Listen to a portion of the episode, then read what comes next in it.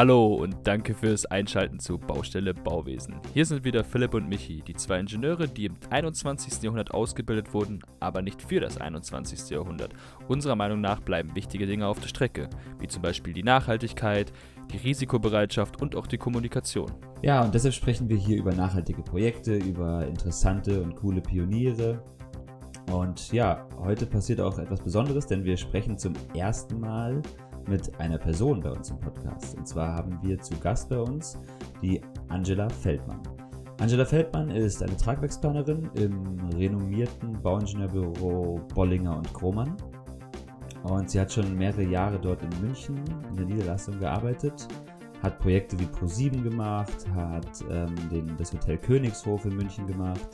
Und ja, sie macht jetzt gerade auch aktuell Projekte, die sich auf das beziehen, worüber wir heute ein bisschen sprechen. Und dazu nachher ein bisschen mehr.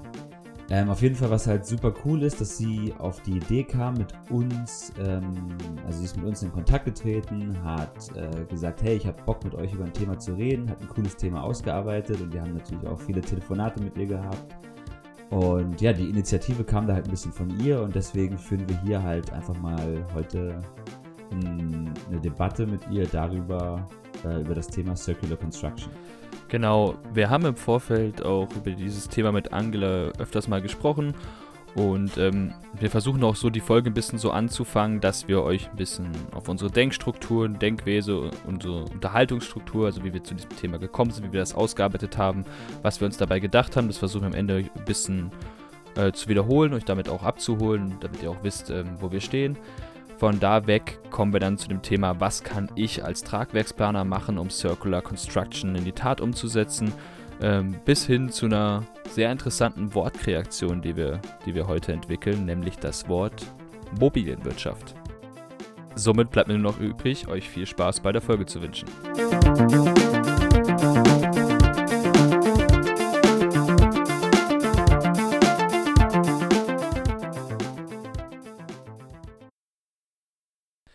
Ja, wir sprechen heute über Circular Construction und dieses Thema hat die Angela Feldmann für uns mitgebracht und ich freue mich schon riesig auf das Gespräch. Ja, sie ist ja auch schon zugeschaltet. Ähm, hallo Angela. Hi, ich freue mich sehr, dass ich dabei sein darf.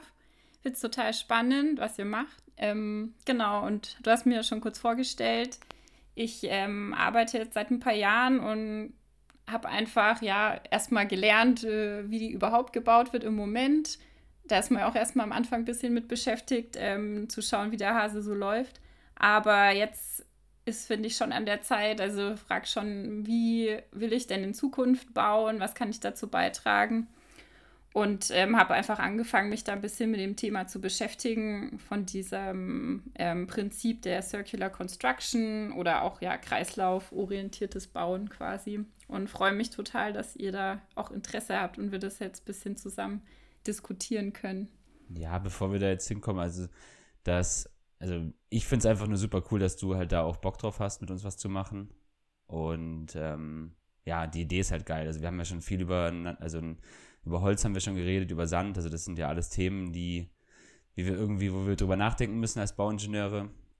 Und du hattest halt dann gleich die Idee auch mal, hey, wir brauchen aber auch Vorschläge dafür, ähm, direkte, konkrete, wir brauchen irgendwie Ideen wie wir es auch wirklich anwenden. Und das jetzt hier mal aus der Tragwerksplaner-Sicht, was man da wirklich machen kann. Und ja, das ist super cool. Ja. Finde ich auch interessant, du hast gesagt, du äh, hast ein bisschen gearbeitet, um zu verstehen, wie es funktioniert und zu äh, sehen, wie der Hase läuft. Finde ich eine schöne Redewendung, weil ich glaube, der Hase hinkt auch ab und zu mal ein bisschen. Gerade der Bau, Bauwesenhase. ja, läuft, nicht, läuft nicht ganz rund, also zumindest unserer Meinung nach. Ich denke, du siehst das wahrscheinlich ähnlich, sonst hättest du ja auch nicht dieses Interesse wie wir, das Bauwesen aufzumischen. Und äh, das Thema, was du uns halt äh, mitgebracht hast, mitgebracht klingt so, als würden wir es gerade zum ersten Mal hören. Wir haben ja auch schon länger drüber gesprochen in der Vorbereitung, aber das Thema, was du uns äh, hier für den Podcast, in den Podcast integriert hast, Circular Construction, ähm, ist ja auf jeden Fall einfach äh, interessant und wichtig. Ähm, oder haben wir jetzt alles gesagt, was wir noch über, zu dir sagen wollten, Ange, bevor wir jetzt weitermachen? Ja, passt doch. Ja, passt. Passt, ja. ne? Ihr werdet, ihr, für euch Zuhörer, ihr werdet sie jetzt eh im Laufe der Folge einfach auch kennenlernen, nehme ich mal an. Und ähm, Daher, warum ist Circular Construction so ein wichtiges Thema? Ähm, ich glaube, jeder, der von uns auf Baustellen arbeitet und mit Baustellen zu tun hat, weiß auf der einen Seite, ähm, wie oft Sachen abgerissen werden und neu gebaut werden. Ähm, auf der anderen Seite weiß man auch, wie viel Müll im Bauwesen produziert wird. Das meiste davon wird nicht tatsächlich recycelt, sondern wird halt downgecycelt, wird an anderer Stelle verwendet. Betonabbruch als Verfüllmaterial, solche Geschichten. es ist, du, man hat halt einfach man hat keine wirklichen Konzepte, was man mit, mit dem ganzen Schutt, Bauschutt und allem, den ganzen Müll aus dem Bauwesen eigentlich genau macht. Äh, daher fallen halt unglaublich hohe Mengen an Müll an. Jetzt habe ich hier meine, das mein Bild verloren. Deswegen muss ich jetzt kurz meine Handschrift versuchen zu entziffern. Ähm, auf jeden Fall fließen halt 40% aller Rohstoffe in die, in die Baubranche schon mal ein. Ähm, mehr als eine halbe Milliarde Tonnen mineralische Rohstoffe werden in Deutschland für die Baubranche ähm, jährlich verwendet. Korrigiert mich, falls ich das jetzt falsch von meinen Notizen ablese. Und ähm, so hat sich halt ein unglaublich großes ähm, Rohstofflager in Deutschland im Prinzip entwickelt, weil unsere ganzen Gebäude, ähm, die halt stehen und die es gibt, sind aus ähm, Baumaterialien, aus, aus Rohstoffen aufgebaut und wir haben dann in der Summe so 15 bis 16 Milliarden ähm, Tonnen äh, Rohstofflager in Deutschland in, in, Bestandsgebäuden. Und das halt ohne den Straßenbau. Wenn wir den Straßenbau noch mit reinnehmen und den Tief- und äh, Tunnel und den Tiefbau, dann kommen wir sogar auf 29 Milliarden Tonnen ähm, Rohstoff. Und ähm, in Deutschland Baurohstoffe, was wir ein bisschen als Rohstofflager auch betrachten. Und ähm, das sind 355 Tonnen pro Person, um das mal so ein bisschen ja, greifbar zu machen, die Zahl, ne? Das, das sind auf jeden Fall enorme Zahlen die man sich, glaube ich, auch gar nicht so richtig vorstellen kann. Und aber was, was ist jetzt eben der Punkt da dahinter, dass, dass wir dieses System, also es wird, die ganzen Rohstoffe werden halt gebaut und du hast jetzt Rohstofflager gesagt, aber werden sie wirklich als Lager benutzt? Und das ist im Prinzip nicht so, weil wir haben eigentlich diesen linearen Verlauf. Also wir nehmen die Rohstoffe, bauen was draus und am Ende kommt es eigentlich in den Müll. Weil ja. diese Kette, diese lineare Kette ist wahrscheinlich den meisten Menschen einfach schon klar. Ja, das Förderprinzip heißt. Und Genau, und deswegen gibt es halt, gibt's halt viele äh, diese Konzepte schon, die einfach sagen, wir müssen das in den Kreislauf bringen und in den Circular-Kreislauf im Prinzip reinbringen, ähm, um diese Rohstoffe einfach wieder zu verwenden und nicht immer neue Rohstoffe irgendwo abzubauen oder ja, je nachdem, wie man, wo man sie halt herholt oder welche Rohstoffe es sind, sondern dass man sie einfach in einem Kreislauf hält, und auch nicht das Produkt verschlechtert. Also so wie das, wie du jetzt schon meintest, dass es irgendwie als Verfüllmaterial benutzt wird, sondern dass es halt auch wirklich einen angemessen, ähnlichen, vielleicht sogar verbesserten äh, Zweitnutzung, Drittnutzung, Viertnutzung hat im Prinzip. Genau, so die Grundidee einfach, dass du das sofort in der gleichen Qualität wieder verwenden kannst. Am besten natürlich auch ohne möglichst ähm, oder am besten ohne große Transportwege. Oder er hatte das ja auch in der Folge mit Sand, dass man teilweise da alternative Materialien oder Ideen hat, wo das herkommt, aber dann riesige Transportwege in Kauf nehmen muss. Und die Idee ist total spannend, finde ich, zu sagen, was haben wir denn in den Städten schon da? Also ich habe da auch eine, eine Studie dazu gelesen, eine Doktorarbeit, die eine, ja, einfach untersucht hat, dass du in bestimmten Stadtquartieren im Prinzip so viel Rohstoffe gebunden hast, dass du in 10, 20 Jahren alles nutzen könntest und den Stadtteil wieder neu versorgen kannst, ähm, intern quasi, also unabhängig von ähm, äußeren ja, Zuliefererketten oder Abbau in anderen Gebieten, sondern dass ich das selbst tragen kann, allein durch die Materialien, die dort sowieso schon liegen. Und der Gedanke ist ja bei der Planung im Moment noch kaum ähm, etabliert. Ne? Also man bedient sich ja als Architekt, Ingenieur auch im Prinzip erstmal in so einem Pool, der unendlich groß scheint. Also man kann einfach ein Material wählen, die Massen wählen, so wie man sie jetzt braucht für das Projekt. Aber wo die genau herkommen, ob die so verfügbar sind, ähm, wird gar nicht so diskutiert, sondern sie sind einfach noch verfügbar im Moment. Und der Gedanke ist super wichtig, finde ich da reinzukommen, zu gucken, okay, was habe ich denn eigentlich überhaupt zur Verfügung? Kann man diese Lager nutzen, die wir haben mit den Rohstoffen? Mhm. Ja, ich denke auch, ich habe da mit einer Arbeitskollegin bei uns auf der Baustelle immer so ein bisschen den Gag, dass wir sagen, wir wollen ein Musterhaus bauen aus diesen ganzen Mustern und sowas, die man halt die ganze Zeit ins Büro gelegt kriegt, weil wir halt zig Fliesen da rumliegen haben, irgendwelche, irgendwelche solche Sachen. Und von dem Gedanken sind wir halt auch weg, dann so, hey, da wird jetzt ein Bestandsgebäude abgerissen, die nehmen, wir bauen da das Fenster aus mit Rahmen. Das ist eigentlich noch gut. So, das könnte man ja eigentlich ja. auch für sowas benutzen. Und halt immer diese Idee, man, man bräuchte halt aber halt dann einen Lagerplatz, um dieses Zeug halt Stück für Stück zu sammeln. Aber im Endeffekt ist es ja in diesen Gebäuden auch eingelagert. Aber ähm, im Moment nach dem Abbruch landet es halt schön aufgeteilt in irgendwelchen Müllcontainern.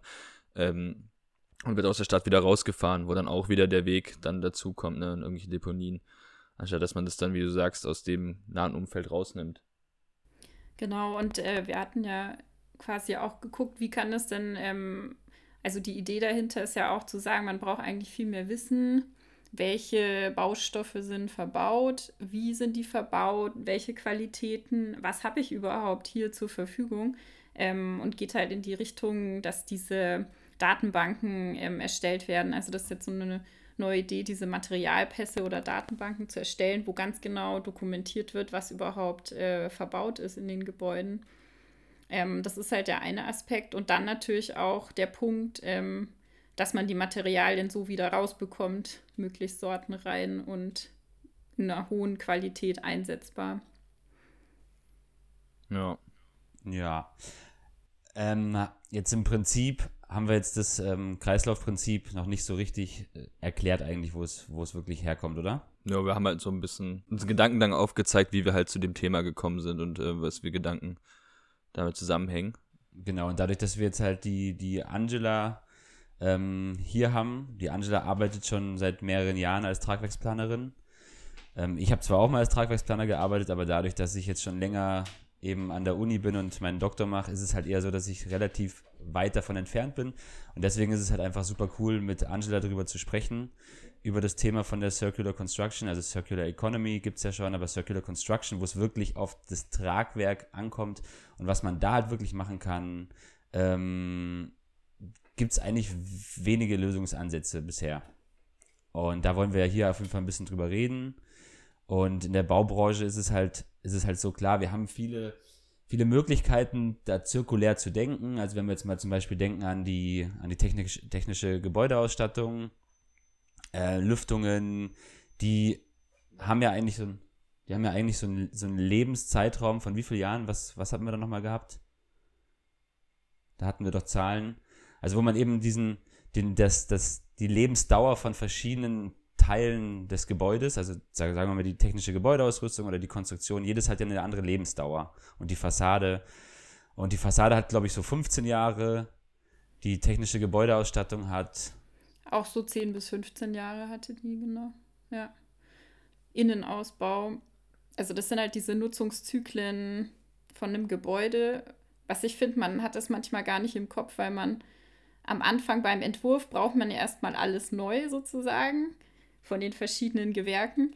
Ähm, aber sich das bewusst zu machen, ist schon spannend. Also, dass man, äh, das Tragwerk ist das, was am längsten bleibt. Ähm, wir haben da 50 bis 100 Jahre Nutzungsdauer und für andere, also Innenausbau vielleicht 10 bis 15. Also, das ist ja ein Faktor 5 bis 10, der in dem Bereich, wo wir arbeiten, in der Tragwerksplanung ähm, einfach eigentlich einen sehr großen Bestandteil dann vom Gebäude hat, dadurch, dass es auch so lange bleibt.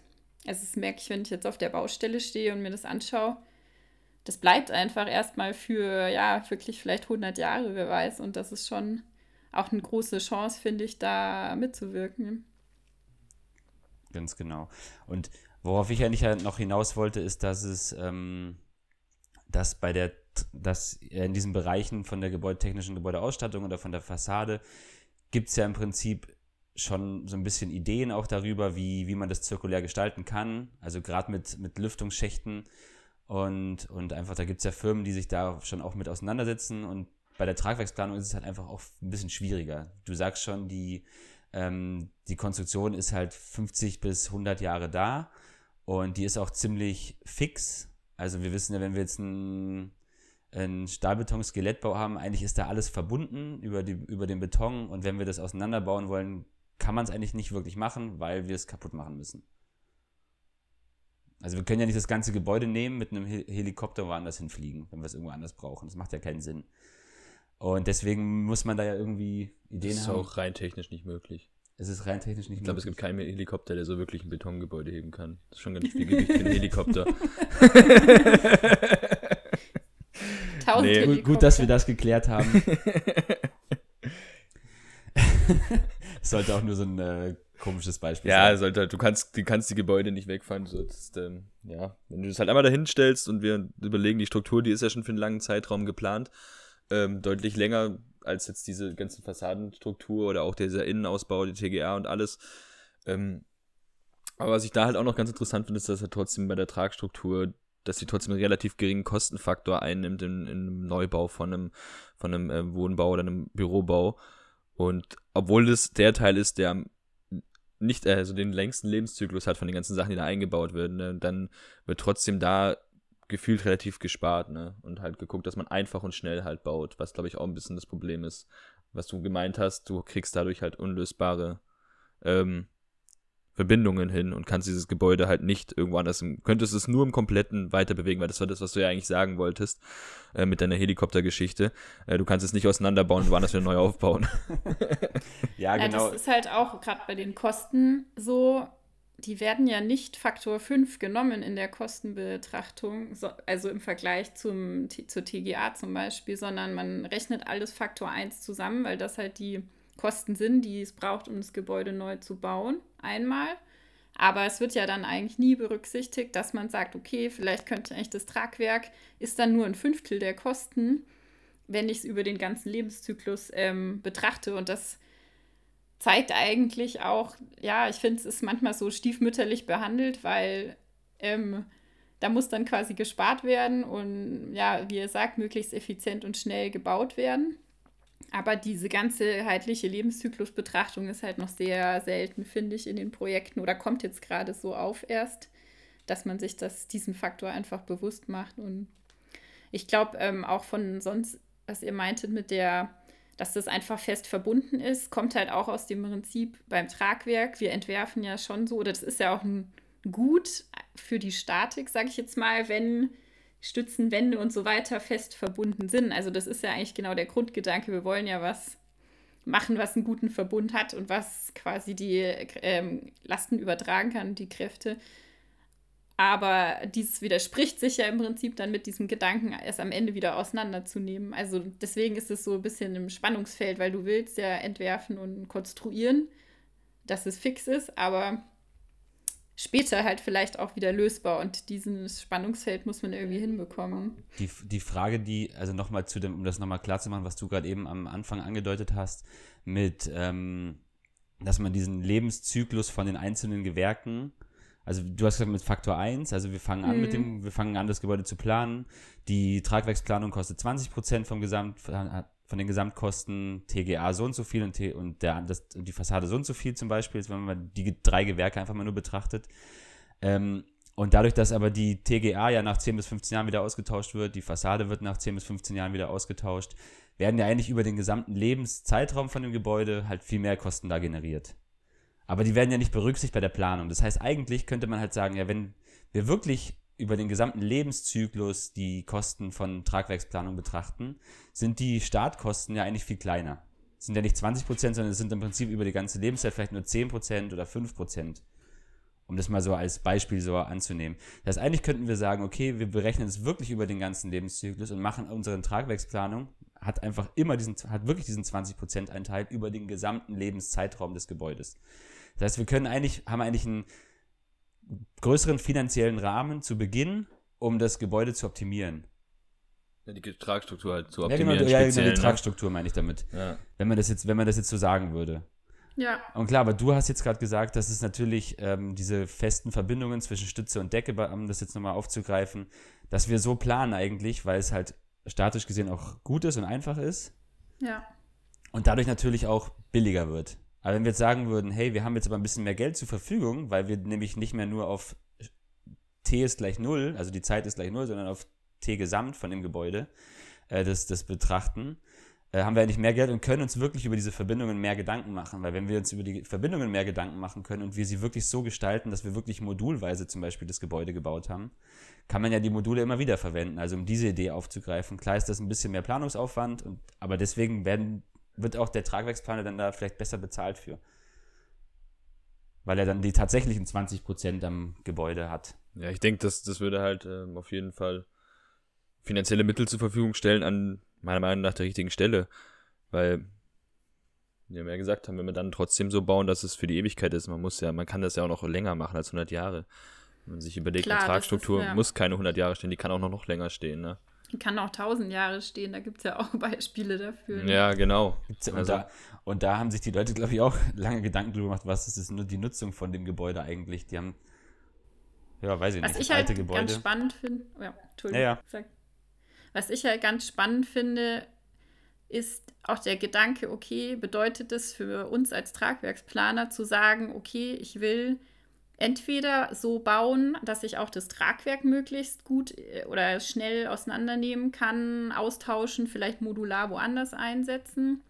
Ähm, oder könnte das auch bedeuten, ich baue, ich kann es schon recht fix bauen, dann muss es aber schon eine Struktur sein, die wirklich mehrere Jahrhunderte genutzt werden kann. Und was bedeutet das dann für, für den Entwurf? Weil wir arbeiten ja jetzt schon so oder das ist ja irgendwie auch ein Einflussbereich, den wir haben, ist quasi an der Mitwirkung von dem gesamten Tragwerkskonzept, von dem Spannweiten von Rastern, Lastannahmen ähm, und da zu gucken, okay, wir entwerfen halt meistens am Anfang für eine ganz bestimmte Nutzung. Wir kriegen Lasten vom Bauherrn, die die berücksichtigt haben möchten. Die ähm, Grundrisse sind ganz speziell auf ein Raumprogramm äh, ausgerichtet. Aber macht es nicht mehr Sinn, vielleicht zu sagen, okay, ich muss mir am Anfang Gedanken machen, jetzt habe ich die Nutzung, aber könnte ich auch eine andere Nutzung haben? Ähm, und muss ich nicht meine Lasten so auslegen, dass ich ähm, ja einfach da auch höhere, ähm, höhere äh, Nutzlasten oder so berücksichtige, dass ich ähm, einfach flexibel bin, in was will ich reinstellen ins Gebäude, will ich den Fußbodenaufbau nochmal ändern später oder so ein Beispiel, was wir mal angesprochen hatten, äh, ist auch einfach das Thema so Parkhäuser, die einfach für diese Nutzung mit Fahrzeugen ausgelegt sind, vom Raster und auch von den lichten Höhen. Und äh, jetzt halt schwierig sind, einfach als Wohngebäude zum Beispiel umzunutzen, weil die zu niedrig sind. Und da ja, wäre es, ja. Ja, die Deckenhöhe zu niedrig ist ja so. Man sollte halt, äh, man glaubt, man, man, muss halt versuchen, äh, Tragwerk halt flexibel zu gestalten, wie du es gesagt hast, genau. Nicht diese, diesen einen Nutzungszweck, den dieses Gebäude in dem Moment, wo es, gebaut wird, erfüllen muss.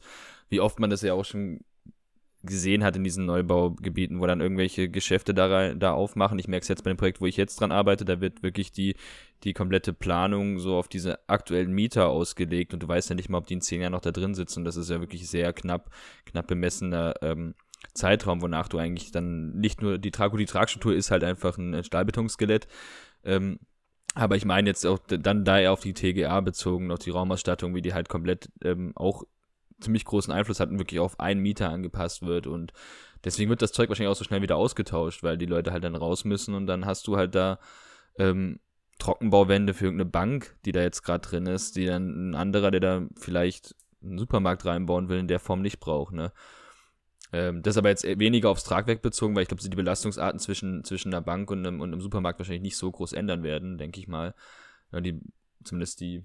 Aber die Raumaufteilung halt. Ja, die Raumaufteilung auf jeden Fall. Und ähm, gut, das machst du ja in den seltensten Fällen mit tragenden Wänden heutzutage, solche Raumaufteilungsgeschichten. Das sind ja alles dann ja. Trockenbauwände, ähm, was ja natürlich auch unglaublich viel Müll produziert, diese, diese Trockenbausysteme ähm, allein im, im, Bau und dann auch irgendwann wieder, wenn sie entsorgt werden müssen, weil meistens werden die nicht sauber abgebaut, um sie anders wieder anzubauen, sondern die werden halt abgerissen.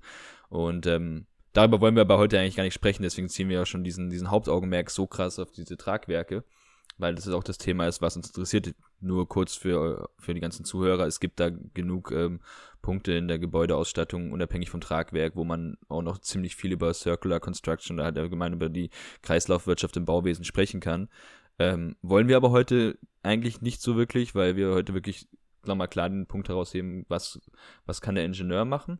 Wir haben jetzt schon so ein bisschen drüber gesprochen, Angela hat schon an, an, an, angerissen und Philipp auch schon mit dem, ja, wir müssen vielleicht irgendwie modulare Systeme bauen, lösbare Verbindungen, sowas in der Art, dass man ähm, quasi ein Gebäude einfach schnell verändern kann oder ähm, seine Umgebungen anpassen kann. Genauso dann so, wie das du sagst mit den Parkhäusern. Ähm, so ein bisschen, aber was, was kann jetzt eigentlich der Tragwerksplaner halt genau machen, ne? Klar, also im, Prinzip, im Prinzip haben wir ja schon so ein bisschen was gesagt, wie Michi so gesagt, über die Module. Aber es gibt natürlich da auch noch komplett, also noch andere Ansätze. Ähm, natürlich hat, spielt auch eine ganz große Rolle die Materialwahl, weil, also wenn wir jetzt mal abgesehen von Modulen denken, ähm, Stahlbeton als Material ist auf jeden Fall optimal, weil du kannst Module bauen, könntest sie abbauen und dann würde man halt nicht gleich den Tod erklären, diesem, diesem Baumaterial auch im Prinzip. Ähm, aber es gibt natürlich auch noch komplett andere Materialien, wo wir schon drüber gesprochen haben. Es gibt Holz, da kann man mit anfangen, mh, hm, am Material zu denken und auch als Tragwerksplaner da ein bisschen mit einzusteigen. Ähm, und dann natürlich die ganz große Frage eigentlich, wo kommt das Material überhaupt her? Also da gibt es ja die Ansätze, auch diese Cradle-to-Cradle-Ansätze, wo man wirklich sagt, dass, dass das ähm, Material schon mal einen Nutzen hatte und wir das halt jetzt für das neue Tragwerk benutzen können, das Material. Aber ja, was, also da könnten wir auf jeden Fall jetzt auch mal noch, noch einen Teil drüber reden. Angela hatte da ja auch ein paar gute, also gute Ideen. Da kann man, kennt man ja dieses Konzept auch von dem Thomas Rau, der ein Buch geschrieben hat über Material Matters und da auch viele Ideen hatte. Aber der Grundgedanke ist da ja eigentlich so eine Materialdatenbank, die man hat.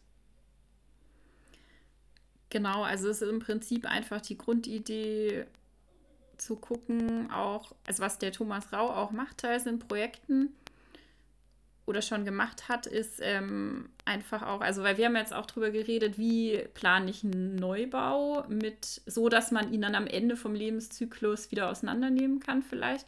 Das ist ja aber erst in 50 bis 100 Jahren.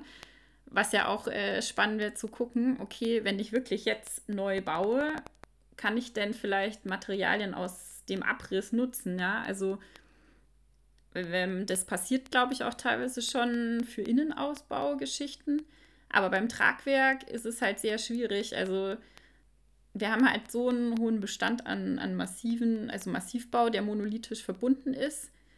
Ähm, da wäre es total cool zu gucken, okay, es gibt auch so äh, Ideen, einfach Beton-Fertigteile aus diesen Plattenbauten in Berlin zum Beispiel, ähm, die einfach direkt wieder so einzusetzen, wie sie sind. Also da, ja, bin ich auch so total interessiert zu gucken, okay, kann man denn jetzt schon den Gebäudebestand vielleicht nutzen oder kann man Bauherrn mal anregen dazu, wenn er neu bauen möchte, kann er vielleicht was aus seinem Bestandsgebäude nutzen. Ähm, oder eignet sich das halt alles gar nicht dafür? Ja, das, das Ding ist halt, das Problem ist halt, wenn man halt jetzt ein Gebäude hat, das wird abgerissen. Im Prinzip wurden die Gebäude damals so ausgelegt, dass du sie eben nicht wieder verwenden kannst. Weil du ja. reißt es ab, du hast, du musst erstmal den Stahl vom Beton trennen, doof gesagt. Und dann hast du, was hast du denn für Material? Du hast irgendwie gebrochenen Beton und ja. verbogene Stahl, Stahlbewährung, die da irgendwie auf der Baustelle rumliegt, die man eigentlich nur einschmelzen kann. Also in einem auf, ganz ja. auf, äh, aufwendigen Prozess halt. Ja, mit viel Energieeinsatz halt wieder in beiden Fällen. Ja. Entweder ob du den Beton klein brichst oder das Stahl schmelzt. Genau. Aber dann, aber dann kannst du ja trotzdem, also mit dem Betonrest kannst du ja eigentlich nichts wieder machen. Also du kannst halt irgendwie Straßen auffüllen oder du kannst, ja, ja. Auffüllmaterial. Das heißt, worüber man sich eben jetzt Gedanken machen muss, dass man jetzt, ab jetzt einfach so plant, dass das, wenn dieses Gebäude irgendwann abgerissen wird, nicht so ist. Also, dass die Leute wirklich, die denken, hey, wir machen, müssen dieses Gebäude in 100 Jahren, sitzt irgendwer in der Stadt, der sich denkt, dieses Gebäude brauchen wir hier nicht mehr, ähm, dass die aber die Möglichkeit haben, alles von diesem Gebäude im Prinzip zu benutzen und es für ein neues Gebäude zu nutzen. Ja. Und man es nicht, ja. nicht wegschmeißen muss, das Material, doof gesagt. Ja, die, diese also im Prinzip ist es jetzt in unserer Hand, halt es irgendwie zu verbessern für die Zukunft, dass die halt Gebäude wieder richtig wiederverwenden können. Ja. Dass man halt auch am Anfang schon an das Ende wieder denkt, ne? Ja, das ist anfängt. ja dieser Grundgedanke von dem Kreislaufprinzip einfach, ja. Genau, das haben wir ja gar nicht, haben wir ja noch gar nicht genau erklärt, aber ich denke, das ist ähm, jetzt schon gut durchgekommen, was das Kreislaufprinzip genau ist, ne? Genau, rück, rück, dass auch diese Werkstoffe zurück zu ihren Urbestandteilen kommen, deswegen du auch vorhin gemeint hast, zum Beispiel der Holzbau. Vorteil vom Holzbau ist halt, wenn du eine Holzbaustruktur abreißt und sie dabei beschädigt wird, dass du sie nicht wieder einsetzen kannst, lässt es halt vermodern, ne? Irgendwo, wo Platz ist. Und sie findet ihren Weg zurück in die Natur. Klar, das Holz ist behandelt. So, ist es, so einfach ist es am Ende vom Tag auch nicht.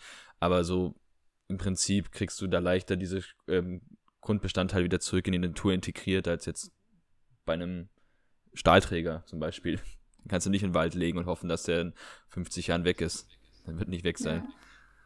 Was ich aber schon ganz äh, cool finde, ich meine, beim Stahlbau, wenn es auch nochmal ansprechen, als nochmal alternatives Material zu Holz oder Beton, sind ja so die drei Haupt Moment äh, Möglichkeiten, die man hat. Ähm, beim Stahlbau finde ich, ist es schon, da hat man ja schon mehr so diese genormten Profile im Prinzip, also ein IPE-Profil oder so zum Beispiel, das ist ja immer gleich und da sehe ich schon die Chance, dass man da das wird mit Sicherheit auch ähm, viel stärker gemacht im, als im Massivbau quasi, dass man einfach Stahlträger zum Beispiel ausbauen kann und wiederverwenden kann, weil die sind im Prinzip ein genormtes Profil. Klar, die Längen und so weiter ähm, sind, braucht man vielleicht andere, aber im Prinzip ist das schon, ähm, obwohl der Stahl an sich ja ein relativ schlechtes Image hat, was so die Ökobilanz angeht, wenn du dann Stahlträger planst und den so direkt wiederverwenden kannst, weil du vielleicht auch eine geschraubte Verbindung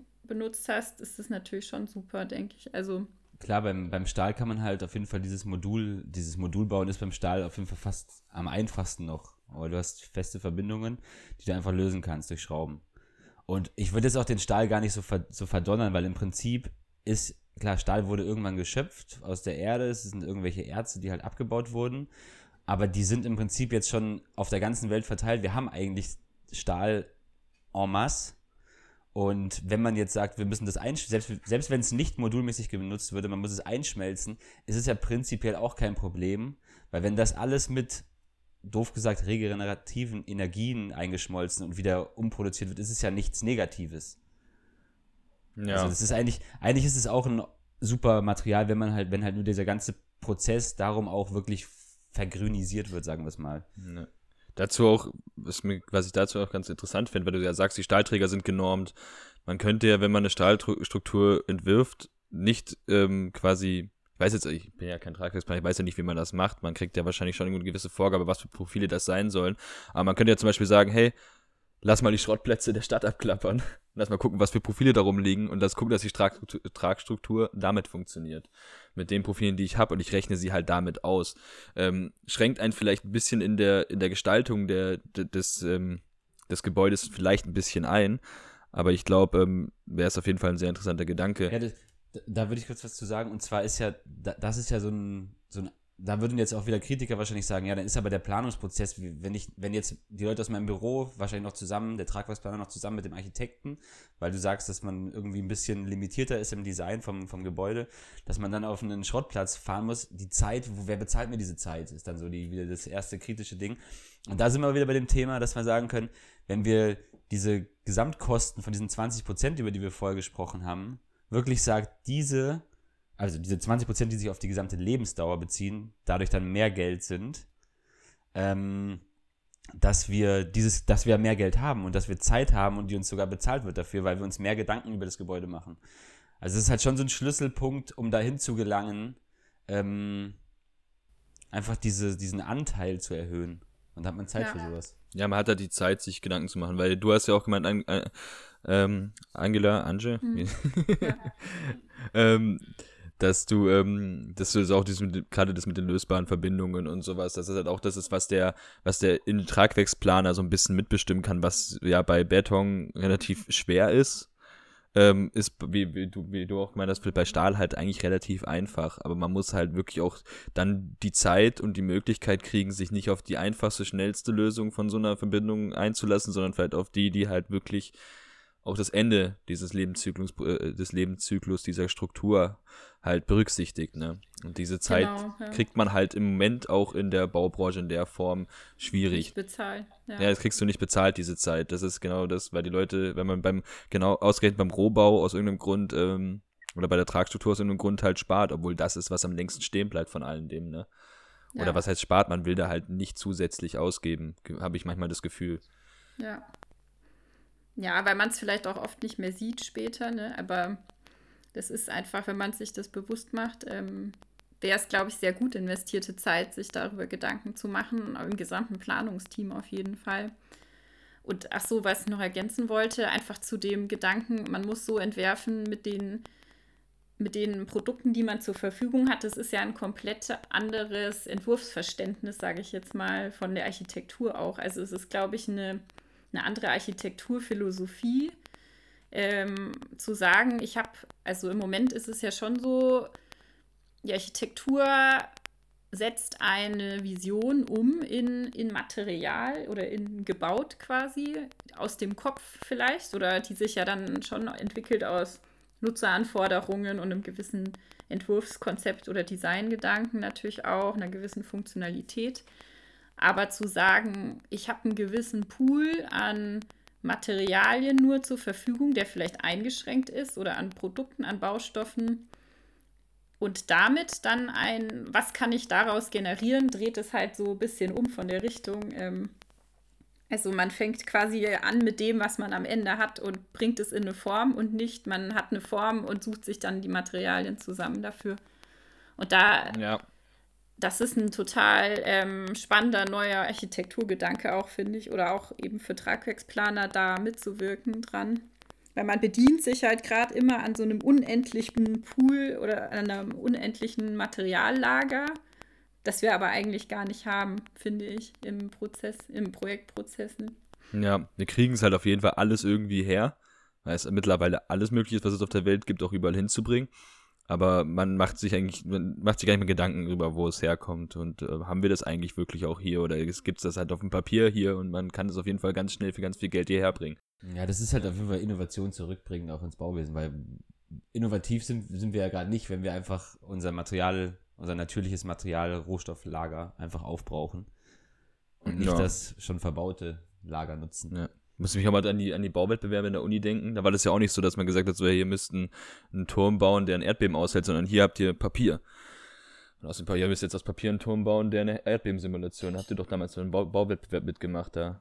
Ja, ja, ja. Und ähnlich war das bei dem, als ich ein Jahr später mitgemacht habe, wo wir halt ein Stadiondach bauen sollten, das kleines Modell. Und da haben wir halt auch nur ein paar Holzdinger gekriegt und ein paar Gewindestangen. Und da war das auch so, dass du mit den Materialien, die du hast, auskommen musstest, Design und eine Tragstruktur entwickeln musstest. Und das ist ja eigentlich auch schon auch eine viel, also äh, anstrengendere Arbeit war, als wenn man gesagt hätte, so ja, hier baut ein Gebäude, ihr habt quasi alles zu ihr könnt euch alles zur Verfügung nehmen, was ihr, was ihr haben wollt. Ähm, ja, ich, aber gerade gerade da ist halt, ist es halt schwierig zu sagen, dass man jetzt das einfach zu jemandem zu sagen, du darfst nicht mehr das benutzen. Das nee, nee, halt, das ist ja auf keinen das, Fall. Das ist halt das Problem und deswegen muss man halt irgendwie auch überzeugt, über, also zu überzeugende politische Ideen oder Konzepte auch irgendwie vorstellen können, glaube ich. Ja, das meine ich ja. Man sollte ein bisschen auch vielleicht den Anreiz halt zu schaffen, das in, der Interesse, das wieder als, als, als die neue Herausforderung zu sehen und ähm, zu sagen, ich habe ich hab halt diesen, diesen Pool, dieses ähm, Lager, Materiallager an, an, an Zeug zur Verfügung und danach sollte man das eigentlich machen. Und da haben wir ja auch eine ganz coole Idee gehabt, mit, mit als wir schon öfter telefoniert haben mit, mit Angela jetzt, ähm, vielleicht hast du da Bock, das mit dem, wo wir darüber gesprochen haben, dass wir wirklich sagen können, dass wir die Nutzungsdauer von Betongebäuden zum Beispiel einfach erhöhen und man sich deswegen, also nicht diese 100 Jahre, die jedem bekannt sind, sondern dass man tatsächlich sagt, irgendwie 200 Jahre und dass man irgendwie die Nutzung so anpasst, dass sie wirklich flexibel ist, was wir vorher schon hatten mit den, mit den ähm, Parkhäusern ein bisschen. Ja, ja, wir hatten ja die Idee zu sagen, es wird quasi die, die so etabliert, dass man eben, das könnte man ja auch machen für öffentliche Bauvorhaben, zu sagen, okay, man muss entweder ein Konzept nachweisen, was es möglich macht, das Gebäude nach 100 Jahren wirklich sauber in Einzelteile zu zerlegen vom Tragwerk. Also zum Beispiel, indem man vielleicht Holzbau nutzt mit Schraubverbindungen, die man wirklich gut wieder trennen kann. Oder alternativ, wenn man es nicht möchte und sagt, man geht meinetwegen auf klassischen Massivbau, müsste man eine meinetwegen drei oder vier verschiedene Nutzungsszenarien nachweisen, planerisch, die eben äh, kommen könnten. Also zum Beispiel, ich meine, da gibt es ja dann auch wieder nicht so viel verschiedene. Man kann Büro, Wohnen, äh, Kultur und Freizeit vielleicht so die Richtungen, dass das einfach rein mhm. tragwerkstechnisch funktionieren würde. Ne? Auch. Genau, eben. Das, ich wiederhole es mal nochmal so kurz ein bisschen, dass man halt einfach ja. seine, dass, dass ähm, halt einfach schon, sobald man sich für Massivbau, wie du sagst, entscheidet, muss nachgewiesen werden, dass dieses Gebäude innerhalb von einem Zeitraum, sagen wir mal 200 Jahre oder mehr, oder diese Zahl ist jetzt einfach nur mal rein äh, erfunden, aber dass man eben darüber nachweisen kann, dass der Nutzungs, ähm, also die Nutzungs, also der, die Nutz, Nutzbarkeit von diesem Gebäude einfach nachgewiesen ist. Also das nicht heißt, nach 100 Jahren, dieses Gebäude ist komplett outdated, wir müssen es abreißen, weil es nicht mehr zu unserem Lebensstil passt. Natürlich kennen wir den Lebensstil jetzt nicht, aber darüber muss man sich dann Gedanken machen. Ja. Entweder man baut gleich aus Holz, wie du sagst, oder aus Modulbauweisen, die man halt, diese Module, die man wiederverwenden kann.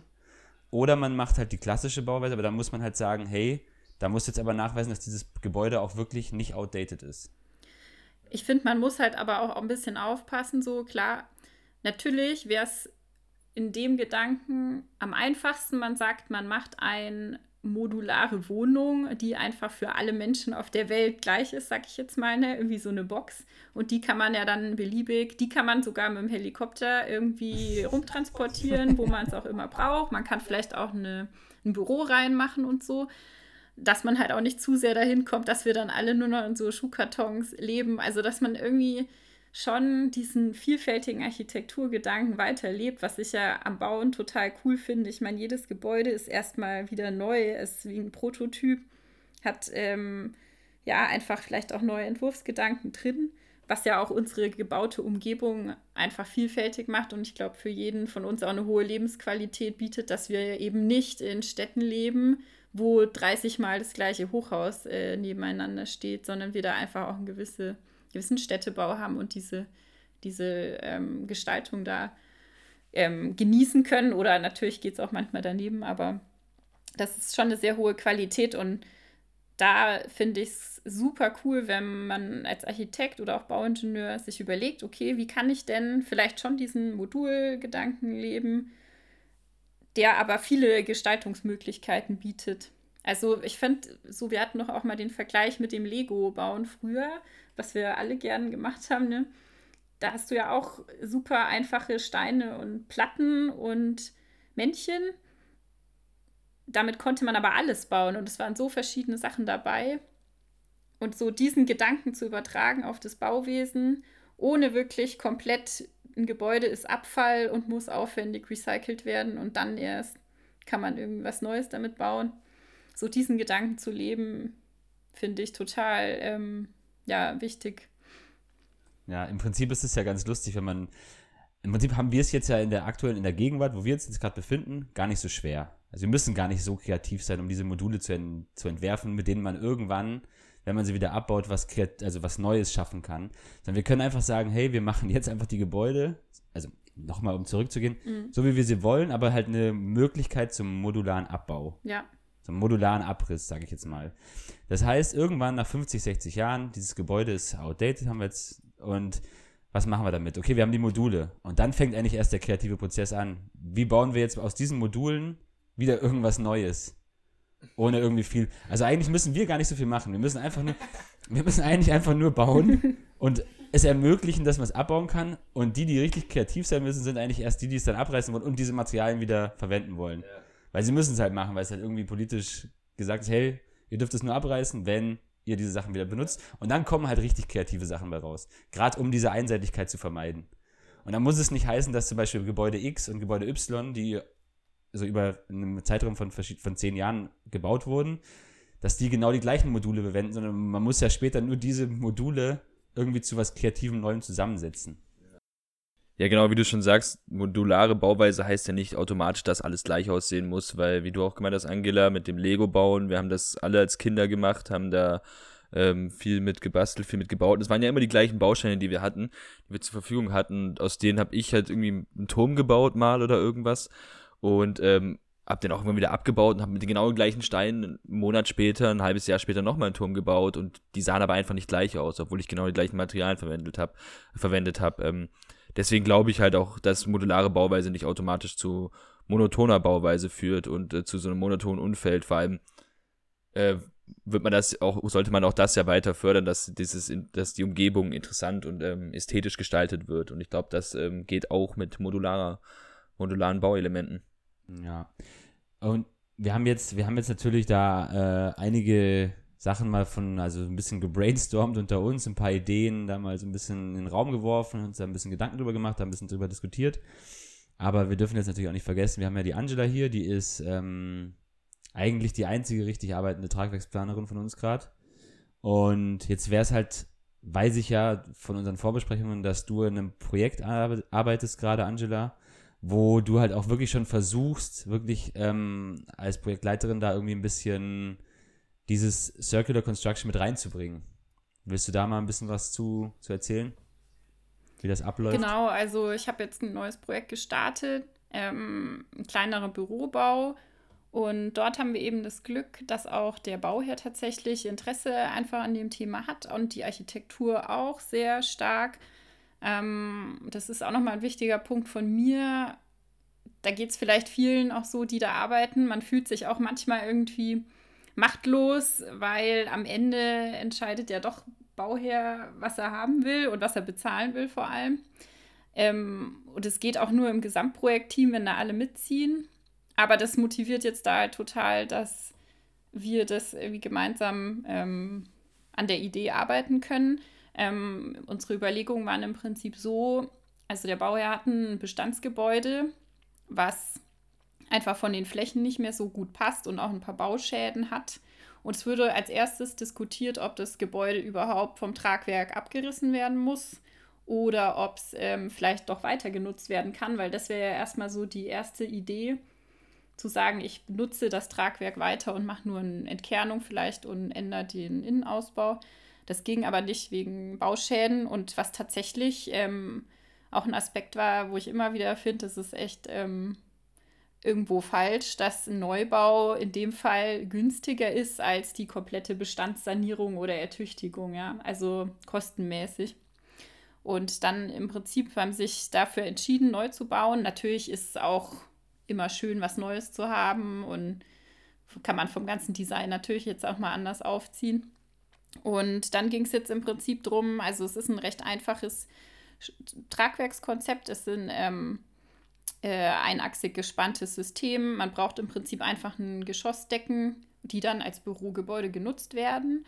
Und der Bauherr ist auch von selbst auf das Thema Holzbau gekommen. Also soll so viel wie möglich in Holz. Wir haben aber nicht recht große Spannweite und auch aus akustischen Gründen kam man jetzt eben auf das Thema, so im Prinzip so ein Holzhybridgebäude zu machen.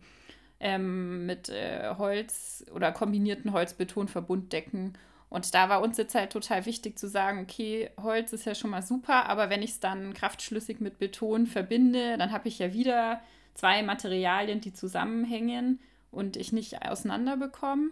Und da sind wir jetzt gerade am gucken und diskutieren, ob man das irgendwie hinbekommt, dass man mit einem Beton-Fertigteilen arbeitet, ähm, die dann mit dem Holz verschraubt werden. Da gibt es so ein paar Verbindungssysteme und das finde ich total interessant, gerade mich damit zu beschäftigen und auch zusammen eben die Einflüsse vom Bau her Architektur ähm, zu gucken. Auch TGA und ähm, Bauakustik und so weiter hängt da natürlich dran, wie man das hinbekommen könnte.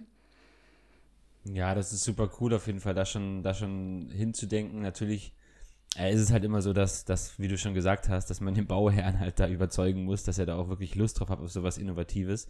Aber wenn man für, also das haben wir ja auch schon mal öfter gesagt, dass wenn man für Firmen was baut, doof gesagt, oder für einen Bauherrn, ähm, und der damit eine Schiene fährt, dann und auch ein innovativer, eine innovative Firma sein will, dann fängt ja die Innovation schon daran an, wo, wo arbeite ich überhaupt? Also wo arbeiten meine Leute, die für mich die Innovation entwickeln, arbeiten die prinzipiell schon in irgendwas Innovativem.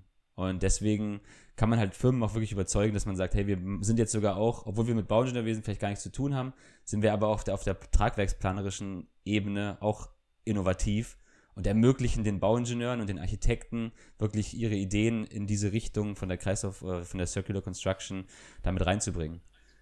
Ja, und was man halt immer noch bedenken muss, und ich glaube, da müsste man auch noch viel stärker rein, ähm, den Bauherren auch klar zu machen, sie in einem konventionellen Prozess kaufen sie mit ihrem Geld ja ein Gebäude, was sie erstmal haben, aber das Gebäude am Ende ist irgendwie nichts mehr wert oder du musst vielleicht noch für den Abriss bezahlen, um die Materialien zu entsorgen. Und wenn man diesen Kreislaufgedanken konsequent umsetzt, besitzen die Gebäudeeigentümer am Ende nicht nur das Gebäude als Ganzes, sondern auch die einzelnen Komponenten, die einzelnen Bauteile und Bestandteile, die ja weiterhin einen Materialwert haben und das einfach auch in der ganzen Kostenbetrachtung eigentlich viel mehr ähm, berücksichtigt werden sollte, meiner Meinung nach. Und dann hat es ja auch ein, weil das interessiert ja die Bauherren sehr oft, mitunter am wichtigsten ist ja immer Qualität natürlich, auch Termine, aber auch die Kosten. Das ist immer eines der wichtigsten Punkte. Und ähm, damit kann man die, glaube ich, schon überzeugen. Dann sind wir ja. schon bei der Theorie, dass, ein, dass jetzt zum Beispiel ein Firmensitz gar keine Immobilie ist, sondern eine Mobilie. Ja. Also das, weil, weil du kannst es ja abbauen und also eigentlich Immobilie ist dadurch eigentlich schon so ein veralteter Begriff. Wenn man der jetzt Begriff wirklich. ist sehr, sehr spannend, ja, wo du es so sagst jetzt, weil es eigentlich was beschreibt, was wir gar nicht haben wollen am Ende. eigentlich wollen wir gar keine Immobilien mehr bauen, wir wollen eigentlich Mobilien bauen. genau. Ja. Das ist eigentlich die Circular Construction, die führt eigentlich dieses Prinzip von Immobilien ab. Ja. Ad absurdum. Also Gebäude keine ja. Wegwerfprodukte mehr. Ja. Und was vielleicht auch noch interessant ist, ähm, dieses Konzept der Kreislaufwirtschaft, das ist ja für alle Bereiche so. Ähm, Im Prinzip entkoppelt das ja auch oft so den Gedanken, du musst was besitzen und dann ist es Abfall und man muss wieder was Neues kaufen oder neue Produkte erschaffen um einen wirtschaftlichen Umsatz zu generieren. Und so funktioniert ja unser Wirtschaftssystem auch, dass man immer wieder neue äh, Produkte konsumieren muss. Und bei der Kreislaufwirtschaft ähm, kann man ja ein ähm, Geschäftsmodell aufbauen, indem man ähm, dieses Service-Business-Modell, also dass man nichts kauft und besitzt, sondern eher mietet oder liest und im Prinzip auch ähm, ein, sag ich mal, Baustoffhersteller sagen könnte, okay, ich vermiete für 50 Jahre meine Fertigteilmodule. Ähm, der Gebäudenutzer kauft die nicht und die gehören an ihm, sondern er mietet die und zahlt halt monatlich oder jährlich einen Betrag und am Ende endet das und dann nehme ich die, die Teile wieder zurück. Und so kann der auch Gewinn erzielen, sag ich mal. Der Gebäudenutzer hat am Ende nicht den Stress oder was er damit macht, und der, ähm, die, die, der Baustoffhersteller wird automatisch seine Produkte so entwerfen, dass sie am Ende wieder möglichst gut weiterverwendet werden können, genau. weil er halt für den ganzen Lebenszyklus verantwortlich ist. Weil es seine sind. Genau, und das ist halt auch so ein super spannender Gedanke, weil man denkt immer, man muss, sonst funktioniert unser Wirtschaftssystem nicht mehr, wenn wir diese Wegwerfgesellschaft quasi ablegen. Aber ich denke, es würde genauso gut funktionieren oder noch besser, wenn man einfach die Geschäftsmodelle dahinter auch hinterfragt oder ändert. Und ganz speziell in der Baubranche ist das halt, hat da so viel Potenzial, noch drüber nachzudenken, wie man es anders machen könnte. Ja, immer das, was man für sich selber baut, ist halt immer besser. Weil man halt, weil die Qualitativ, Qualita Qualität halt verloren geht, wenn du für jemand anders was baust, weil du denkst, es ist ja nicht meins. Ich krieg mein Geld dafür, deswegen baue ich es halt so, dass es passt und dass ich mein Geld dafür kriege. Aber dieses Konzept, wie du es jetzt sagst, ist halt richtig, hat halt nur positive Auswirkungen darauf, weil man baut ja im Prinzip das, was man an jemanden vermietet, anders vermietet, für sich selber. Mhm. Ja, im Moment erfüllt man halt die Mindestansprüche, die man halt erfüllen muss, so ein bisschen, habe ich das Gefühl. Gerade in der Baubranche so, hey, wir wissen, es ist ja auch alles relativ klar definiert, was man machen muss, durchs Leistungsverzeichnis und etc. Wissen ja auch die Baufirmen ziemlich genau, was sie machen müssen und so machen sie aber auch nicht mehr als das und so kriegst du halt relativ schlechte Bauqualität, meiner Meinung nach. Ähm, ähm, was ist relativ schlecht? Das ist ja trotzdem irgendwo noch gut, weil wir ja die Normen haben, die das alles regeln. Äh, so Zeug, das ja ein gewisses Niveau äh, fordert, aber keiner geht halt weiter als das, weil er halt, wie du sagst, kein Interesse daran hat. Und das, wenn man, wenn die, ja. wenn die Gebäude oder diese Module dem äh, der Baufirma selber gehören, dann hat die einfach das Interesse daran, das wirklich auch lange, lange Zeit damit sein Geld, Geld zu verdienen ähm, einmal damit, also einmal zu bauen und dann lange damit zu verdienen, anstatt ganz oft zu bauen und öfters kleinere Beträge zu verdienen oder wie auch immer. Ja, Daher. Nee, eine richtig gute Idee. Also, ja, das ist ja genau ja. dieser Kreislaufgedanke auch mehr, dass die Firmen, um die Firmen, um es für die Firmen schmackhafter zu machen und auch in der Baubranche kann man das anwenden. So hält man halt jeden Beteiligten in der Verantwortung für seine Sachen. Ja. Ich denke, man könnte es auch für Investoren anwenden, ähm, die zum Beispiel sagen, sie haben äh, selber wirklich einen Pool an modularen Elementen und bauen jetzt halt hier ein Wohngebäude und 30 Jahre später braucht man es vielleicht nicht mehr an der Stelle. Es gehört trotzdem dem Investor, weil der das dann vielleicht vermietet oder wie auch immer. Und dann kann der das Ding wirklich auseinanderbauen, anders zusammenbauen. Das ist wie wenn man halt selbst so zum Beispiel im Messebau oder so funktioniert das ja auch. Ne? Da gibt es ja diese Messestände werden ja ständig wieder auf und abgebaut und dann umgebaut. Und also so diesen Gedanken halt auch einfach zu etablieren, könnte, glaube ich, auch für einen Investor ähm, interessant sein, darüber nachzudenken. Messestände werden, also viele werden auch trotzdem weggeworfen. Werden auch. Also das sind, da sind wahrscheinlich ein paar innovative Ideen dabei, die das halt wieder verwenden. Da gibt es schon Firmen, aber die größtenteils ja. werden Messestände direkt äh, zerschreddert und weggeworfen. Was ja auch Wahnsinn ist, ne? Aber ja. Naja. anderes ja. Thema. denkst, denkst du mal auch so ein bisschen, weil du auch meinst, das Gebäude, ein Wohnhaus, hast du jetzt gesagt, irgendwo aufzubauen, das wird jetzt da gebraucht, 30 Jahre. Ähm, wenn wir jetzt mal an so, an, so verschwendete Bauprojekte denken, über die wir auch in der, in der Sandfolge gesprochen haben, wie jetzt zum Beispiel so Fußballstadien, für die für eine WM gebaut werden oder für eine Olympische Spiele in irgendwelchen Ländern, wo du sagst, wir wollen die da ausführen. Ob man das jetzt machen muss oder nicht, ist nochmal eine ganz andere Diskussion. Aber ähm, wenn du halt wirklich auch dann Fußballstadien modular baust oder Stadien und sagst, gut, wir finden, die, die gehören der FIFA und die FIFA macht die WM in Brasilien, baut die Dinger wieder ab, macht die WM nächstes Jahr dann da. Klar ist es dann trotzdem auch äh, nicht nachhaltig, aber grundsätzlich ist es jetzt absolut nicht nachhaltig, wie, es wie, wie sie es machen. Ähm, so, so Großveranstaltungen, so Sportgroßveranstaltungen. Stell dir vor, du kannst halt die Stadien dann irgendwo anders wieder aufbauen auch. Ja. Und sowas. Die werden ja eh nur für ein paar Monate gebraucht in den meisten Fällen. Also so viele wieder halt leer stehen in, in Südafrika, in, in, in Brasilien, ähm, dann halt auch die Olympiaparks in Athen und sowas. Das sind alles Sachen, die halt leer stehen. Und sowas modular zu bauen und ähm, dann auch überall auf der Welt einsetzbar, macht das ja auch nochmal relativ interessant. Also wir halten ja. eigentlich mal fest von der ganzen Idee, ähm, wir brauchen einen neuen Wirtschaftszweig, der nicht die ähm, Immobilienwirtschaft ist, sondern die Mobilienwirtschaft. Ne?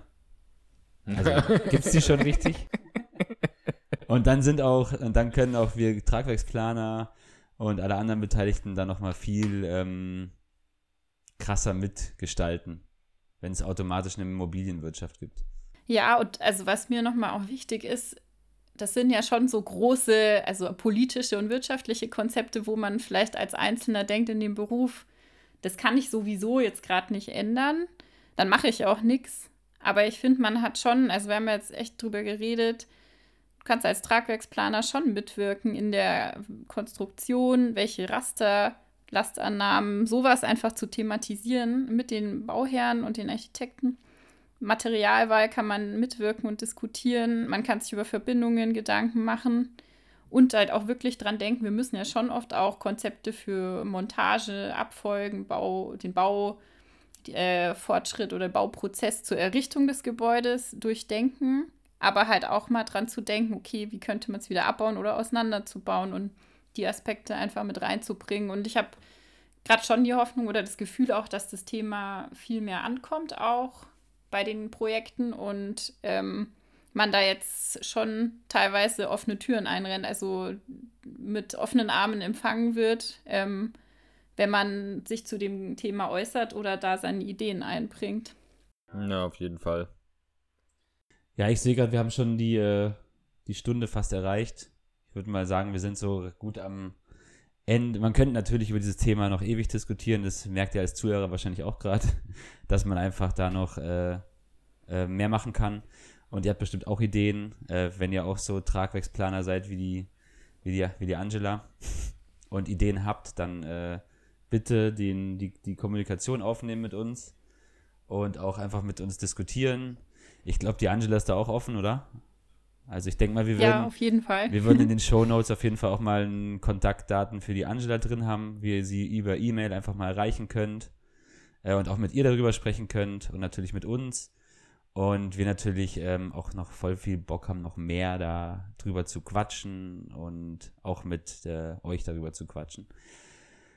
Und äh, ja, jetzt vielleicht noch an die Angela. Hast du noch irgendwie so eine Message? So als, äh, so von deiner Seite? Oder eher nicht? ja, also im Prinzip, ähm, ich würde mich total freuen, mich auszutauschen und auch einfach drüber zu reden vielleicht, was ähm, würde euch helfen, das wirklich konkret anzuwenden in der Praxis, wenn ihr in den Projekten seid.